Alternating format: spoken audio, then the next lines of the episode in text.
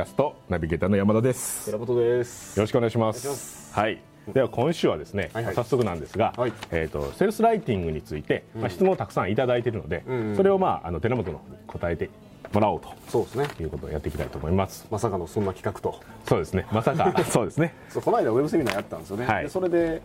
あのーいっぱい質問もらってたんですけど、まあ、大きくこうマインド的な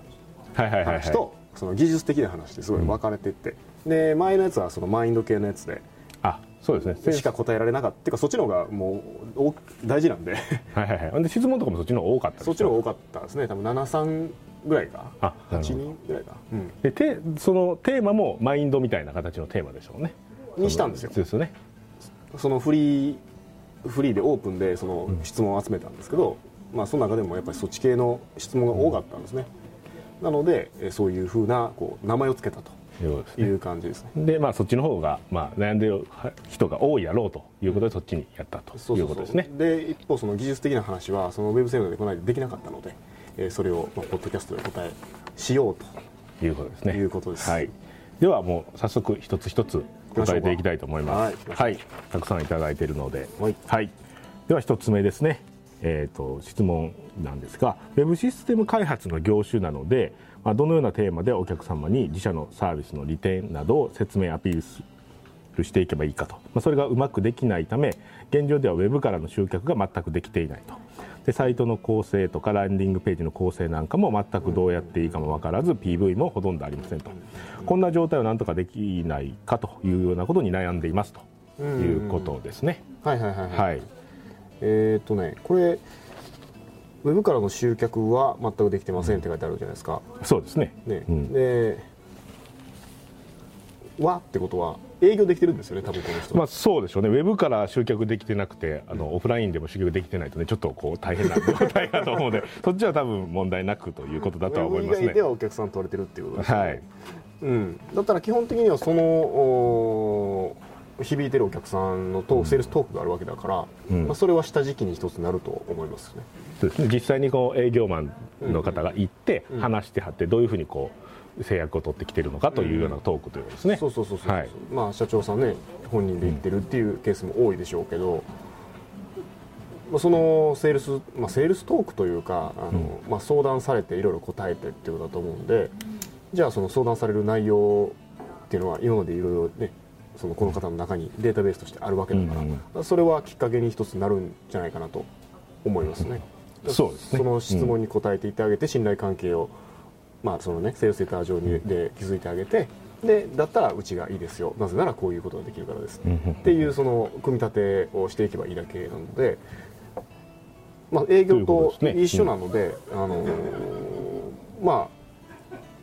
営業で取れてるんだったらそのまま基本的にはあ表現していくだけかなというふうにはまず思いました。このウェブからの集客はっていうのは、うん。基本的なベースは、まあ、そこで話している内容と、まあ、同じようなことをウェブページに起こせば、うん。まあ、いけるんじゃないかということですね。そうですね、はいはい。あとはねもう一個気になったのはそのウェブシステム開発という業種なのでなので、はいはいはいはい。書いてありますね。ウェブシス。テム開発という業種なので,、うん。でこれってその何々という業種なのでの前のところね、例えばうちはあ化粧品を販売しているので、うん。建築業界なので、うん。不動産会社なのでみんなその自分のところのあのビジネスは特殊だって言いたいんですよ、そうね。ちは床屋床屋なので。ダイレクト出版みたいなビジネスをやってるわけじゃないのでみたいな感じっていうことですね。そうそうそうそう。はい。だから分かってねっていうその、うんうんうん。あのーニュアンスが含まれているうん。いると思います。結構特殊な業界やから、まあ、これが、まあ、だいぶアレンジしないと通用しないんじゃないかというような不安を持ってはるってことですね。っていうことなんですけどこれがねその、まあ、ダン・ケネディがいつも 言っている、ん。あのーいい話聞いたと。でもケネディ私のビジネスはそれとは違うねっていうふうに言うっていうね。この「なので」っていうところがままさにその「My business is different」っていう日本語だと思うんです。よそうですね。そういうことになりますね。うん。そうじゃないということです、うん。なんでかっていうとやっぱりその何をあー、まあ、この方はその、えーなんだ営業マンが営業してるってことはそのセールスレターでえー売ることもできるわけですね、セールスレターっていうのはただの営業マンの代わりをするものに過ぎないので、じその時に営業マンはじゃあどんなふうなことをそのまあ意識的に無意識的に考えてやってるかっていうとじゃあ相手喋ってる相手がまず誰なのかですよね。はいはいそうですね、そのお客さんというかそのセールスレーターで書くときは、まあ、ペルソナとか言ったりしますけどどういうふうな人に向かってこのメッセージを投げるかということですね、はい。だから相手そのウェブ制作を頼もうとしている会社さん、ウェブ制作じゃないシステム開発ですね。システム開発を頼もうとしている方が小さい会社だったら相手さんが社長さんかもしれないと、そうじゃなくて大きい会社だったら、えーどっかの部署の担当者かもしれないと、その時によって話す内容って絶対変わってくるはずなんですね。そうですね、うん、そのそのウェブのシステムを作る目的も目的ね、全然違うということになりそうですもんね。その人が考えていることも違うと。思う、ですね。社長さんは例えば売り上げ上げたいとかね、えーあるいはその自社で販売できるような商品を作りたいとかね、ソフトウェアを作りたいとか、こういうふうなことやりたいから、そのシステムを作りたいと。今から事業をこういうふうに拡大していきたいからと思ってはると。例えばとですね、うん。で、えー、とその例えばその大企業のその担当者の方だったら、えー会社がこういう方針でシステムを作りたいと言ってるからこれをやってくれる業者を探したい。ってただ思ってるだけかもしれないと。もう全部決まってて、うん。これどこに発注したらいいかなと思ってるだけでもうほとんど決まってるということほとんどですね決まってる、うん。でそういう場合ってねやっぱり話す内容が全然違うと思うんですよね、だからセールスレター書くときも全く一緒でそのウェブページ作るのも全く一緒でじゃあ相手が誰なのかこのページを誰に見てほしいのか、えーこれを読んでるのが誰なのか、まずそれを明確にすることですね。誰にっていうのを明確にすること、誰にですね、はい。だから何を書けばいいかわからないっていう人人は何を書くの前に誰に書くか分かってないんですよ、が多いということです。ねそれがないから結局それは目の前に人いいひんのになんか喋ってくださいって言われたら何喋ったらいいんですかっていう状態になってるっていうことですよね。そうですそうです、うんまああのまあ、ちょっと分かりやすく言うと演説モードみたいな感じですね。全員にこうそう。心斎橋の、ね、交差点に立って皆さんに向けてウェブシステム我が社はって 言うと。で誰かこう一人契約してこいって言われてそれちょっと厳しいな。誰でもいいから。誰でもいいからってなってるなってること。そうじゃなくてえー絞る絞る、だから、ね、マシンガンで乱れ乱れ打ちするようなあ感覚でいると思うんですよ。誰かに当たれみたいな、だったら絶対書けないそうじゃなくてこうライフルで、ね、一発で仕留めるみたいな感じで相手に一人狙いを定めてその人に向かって書くんだ。っていうことです。だからまず狙うっていうことが、まあターゲットが誰なのかっていうのをまず決めるってことですね、じゃあな誰にが決まればあとは僕は順番でいくと誰に何をどう言うかうん。っていうことですね。だから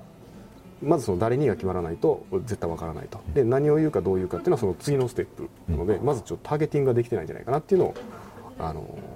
この質問を見て思いました。ということですね、うん。まあ、例えばもうあ大丈夫ですか？あ例えばこう誰にがねでどんな変わり方すんにやっていうのもあるかもしれないですけど、まあ例えば社長さんやったら今思ったのがこうこんなん作りたいなざっくりこんな感じかなみたいな思ってはる人とさっきの大企業のもういつもシステム開発部門みたいなのをやってはってあとはもう投げるだけっていう人はもうこんなんを作って中身こんな感じでって思ってはるという人やったら、まあ、例えば社長さんやったらヒアリングを実際どんなん作りたいかっていうのをむちゃくちゃゆっくり聞いておお互い意識合わせてで作るというのが多分おそらくその流れになると思うんですけど担当者の人やったらもうちょっと話してあ専門用語とかで一緒に話してやれば契約になると。まあダメかもしれないですけどっていう場合にどういうふうに売っていくのかってこう全然違うと思うんですね。なので社長さんやったら例えばもういきなり売るんじゃなくてなんかこうこういうシステムを作りたい方に失敗しないためのレポートですって言ってなんか無料レポートを配ってからで徐々に徐々にこういろいろ話をしていってセールスレターに行く方がいいっていうことになりなりそうかなっていうイメージがあるんですけど、まあ、大企業の人やったらいきなりセールスレターで もう書いた方が早いとかそういうふうな差が全然こう出てくるんで誰にっていうのが大事っていうことですよね。例えばというか。そうですね、はい。一つの商品でもやっぱりその相手が何を欲してるかうんですね。でベネフィットを書かないといけないっていうふうに言いますけどもベネフィットっていうのは相手が欲してることなのでうん。じゃあその社長は提案をしてほしいのか安く上げてほしいのか、ねまあうん、両立することだと思いますけど今の2つは。提案してほしい早く上げてほしい、えーまあ、多少クオリティ落ちてもまずちょっと作ってみて売ってみたいからっうん。ていうような話かもしれないし。そのうまくいくかどうかわからへんからってことですね。はい。僕らが例えばその、ね、なんかソフトウェア開発して売るっていうんだったらまずそれ3年がかりで作る、その代わりきっちり作ります。みたいなのってあんまりやらないじゃないそうですすでかね。ちょっとリスキーな感じがねもう作ったはいいけど。そう 全然。プロトタイプでうん。まずね最低限動くようにしてからリリースしてリリースした後ももうすごいスピードで改善していく。っていったようなものが僕らにとってはベネフィットだったりすると、ただ一方で例えばその大企業の、まあ、僕が前言ったような金融機関のシステム開発だったら、まあそんなわけにいかないですよね。ね、とりあえずねこうやってみてっていうそんなむちゃくちゃになみたいな話ですよね、うん。だからその相手によってその自社のできることが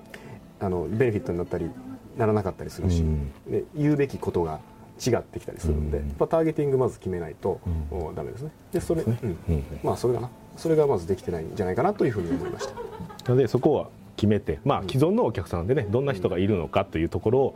で、まあ、どんな人がターゲットあうちのしょあの会社を気に入ってくれる人はこういう人なんやなっていうので、まあ、決めていってっていうようなことをやればだいぶ解消するんじゃないかなということですね。既存客いるんであのそれがいいと思いますということですね。まずはねそういうことですね。一番硬いというか、まあ、そこ売れてるからその売れてるところをちょっと大きく拡大していこうかというのをウェブでやってもらうのがいいんじゃないかということですね。はいで一。番簡単な方がねその人にインタビューしてあそことです。もうその勝った人ってことですね。もう既存のお客さんがいるじゃないですか、まあ、どういうシステム開発っていろいろ種類があるから、分かんないですけどそのお客さんがすでに絶対いるはずなんでその人にインタビューをして、まあ、動画でもいいけどそれ載せるとか、もうホームページそのまま載せるってことですね。そうそうそうそうそう、お客の声でねお客さん自体がセールスマンになってくれるっていうのが一番いいんで、お客の声を載せるっていうのはいいと思います。よ、売り手がね言うよりもやっぱりね、第三者の人が言った方が信頼性が全然違うのでということですね。そうですねはい。はいでは一つ目の一つ目のというかですねあのウェブシステム開発の業種なので、まあ、何書いたらいいかわからないということですが、まあ、まずはターゲットをしっかり決めてもらって、えーなどういうメッセージが伝わえーどういうメッセージにすればいいのかっていうのを決めてもらうと。でそれとはまた別なんですが、まあ、お客さんにもうインタビューしてそれそのまま載せてしまうのでもいいんじゃないかと。まずはね。まずはそこからやってということですね、ということになります。はい